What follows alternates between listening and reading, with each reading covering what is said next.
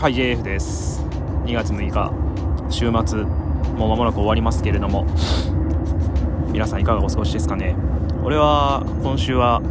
結構締め切りのものが多くてあの断りの来週の生放送の、えー、限界チャレンジの編集サブ出しの編集とかあとね毎回実はあの放送えっ、ー、とオープニングとかオープニングアバンっていうのかなとかもちょいちょい、変えていたりするのでまあ慣れたものではあるんですけれどもまあ手を抜かずしっかりやりたいなっていうところとあとスワディストの、えーと、プロモーションビデオ、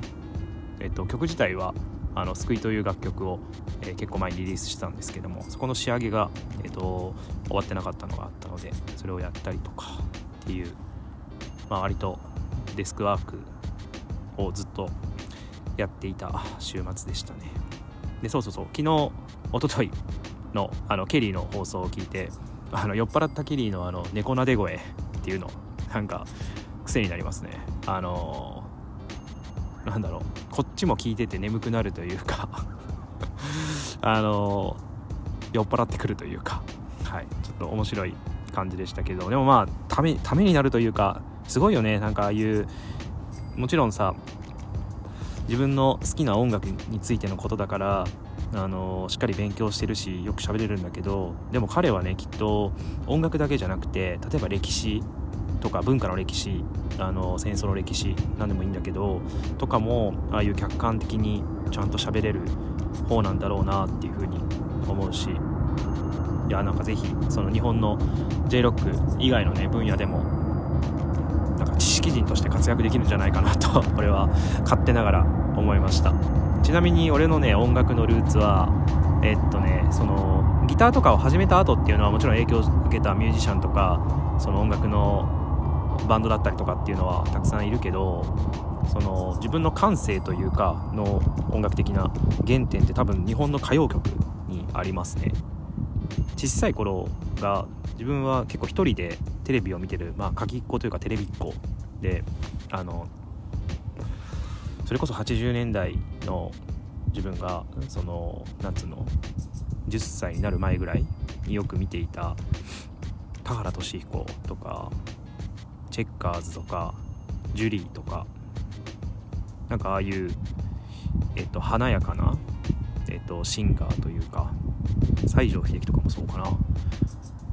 に心を奪われてすごいかっこいいな。で曲もかっこいいな。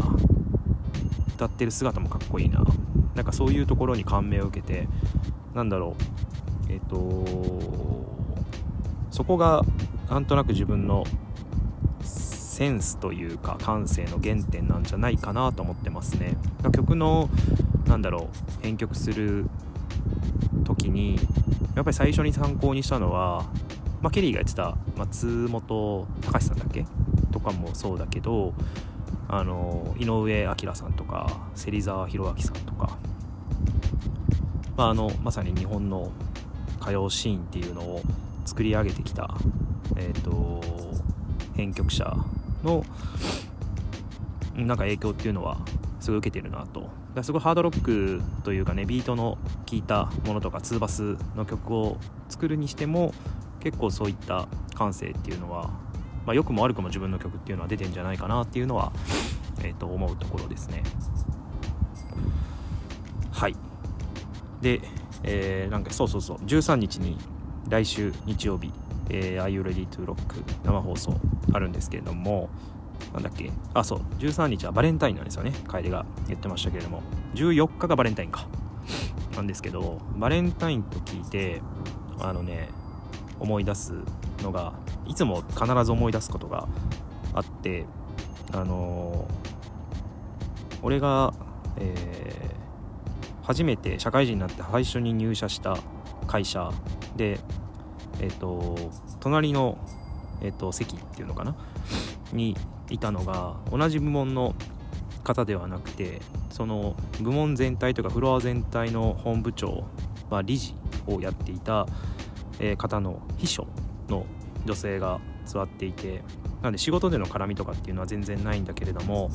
まあ、年が近いのもあって、あのー、まあ、一緒にご飯食べに行ったりとか、あのまあ、何人かで行ったりとかえー、まあ、よくしゃべる中の一人ではあったんだけどそのその子というかその方がそのバレンタインの時期に結構俺がいた会社っていうのは、まあ、義理チョコを女性のスタッフ、まあ、社員だったり派遣の方だったりとか全員が、まあ、フロアの男性に、ま渡してでなんかお返しをホワイトデーにするっていう、まあ、よくある文化、まあ、コミュニケーションの一個なんじゃないっていうふうに俺は割と思う、まあ、年賀状みたいな感じで考えてるところはあったんだけれどもその子だけが全くそういうのに参加しない。なんか全然普段ケチっていうわけでも全然なくてあのそのバレンタインの文化だけはなんかどうしても合わないんですっていうふうに、えー、言ってでえっ、ー、となんか参加しない子だったんですよ。なな多分彼女なりのなんかそういう思いというか考えが多分あるんだろうなっていうなんか割とふわっとした感じの、えーと、女性ではあるんだけれどもなんかそういうこだわりというかっていうのもちゃんと持ってんだなっていうのに気づかされた、えー、まあ、ある瞬間があってでそれから俺何年かそこの会社勤めて、まあ、ちょっと働きすぎてというか自分を追い込みすぎて、えーとまあ、心身ともに崩れちゃった時があって、まあ、急にもうなんである朝立てなくなって会社にもいきなり連絡を取らなくというか、まあ、携帯の電源を全部切ったりとかシャットアウトして、まあ、逃げちゃった時があるんです。完全にドロップアウトした時があってでまあ、何ヶ月かして、まあ、あの自分を復活というかねあのちゃんと活動できるようになってで正式に退社の手続きもしてでその後にまあ、迷惑かけた、えーと、その同僚だったりとか、まあ、その子にも、えーと、改めて会う機会があってで他のその同僚とか後輩とかっていうのはいやマジ大変だったよとか あの逆にまあ気を使ってあのくれてなんだろう、まあ、大変だったけどそのなんか引き継ぎがいらないぐらいちゃんと精度の高いエクセルとか残してくれてたからまあなんとかなりましたよみたいな感じで、言ってくれたりとかしたんだけどその子だけがあの俺と会ってまずなんかすごい痩せたねっていうのとあのそのその当時にその俺がね追い詰められてたのに、まあ、気づかなくてごめんねっていうのを泣きながら、まあ、言われた時があってえっとなんだろう。なかなか言えることじゃないだろうなってえー、思ってあのー、あんまりその俺異性にその人間的に惚れるっていうことってそんなにまあ過去に多くない方なんだけどもそういうなんつうのその横島な考えではなくてすごい人間的にすごい惚れた瞬間ではありましたね。あのなんだろう。もう俺のことは大丈夫だから今度は君がしっかり幸せになってほしいなっていう風にまあ、思える、まあ、その後に、まあ、その子も、まあ、結婚されて子供もいらっしゃって、まあ、多分幸せな家庭を築かれているとは思うんですけどね。あのバレンタインの季節になるとなんかそういうそのこのこと、を必ずなんか思い出しますね。あの時もうすでに自分自身は立ち直ってはいたんだけれども、えまあでもその迷惑をかけたことだったりとか自分が逃げたことっていうのは、まあ、一生消えなくてででもなんかその子に言われてなんかまあ見ててくれたまあ見れ見れて見れなくてごめんねなんだけれどもまあ気にかけてくれてた人もいたんだなっていうので、まあ、いつか笑い話にできればいいなぐらいにまあ、より立ち直れたというかね。なんかそんなことをこのバレンタインの季節にははい思い出しますね。はい。ちょっとしんみりしてしまいましたのでえー、あえー、っと最後楽しいことというかあそうそうそうそう。あのいろんな あのこの間えっ、といろんな芸人さんのポッドキャストの話したんだけれども他に誰かやってないかなと思ってあの Spotify であの調べてるとですねアンガールズ。アンガールズ。あのジャンガジャンガジャンガのアンガールズのあのオールナイトニッポン」のポッドキャスト版。あの尺がね15分とか短い時もあればあの1時間がっつりの時もあるんだけれどもめちゃめちゃ面白いですね。あのそのやっぱね『アメトーーク』に準レギュラーで出てる芸人っていうのは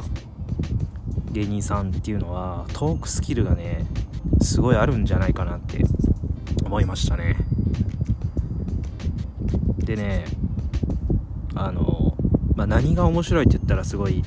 えー、難しいしなんかざっくりだけ言っちゃうとあの話の構成の全体の3分の1ぐらいがおちんちんの話なんですよ。あのこれ彼ら2人だけが言ってるんじゃなくてリスナーのあのお手紙もその話ばっかりでまあちょっと下品なのはねダメな人は、まあ、聞かない方がいいかもしんないけどそこまで下品じゃない。あの 何て言うのかな。あのもうさあのアンガールズの田中さんってさその彼女がずっといませんとかあのおちんちんがめちゃめちゃ大きいですとかでキャラがすごい確立されちゃってるからなんかねあの腕がすごい長い人が自分の腕の話をするのと同じ感じ？いや全然伝わんないね。はい。あのぜひ機会があればねあの聞いてほ、えー、しいなっていうふうに思いましたね。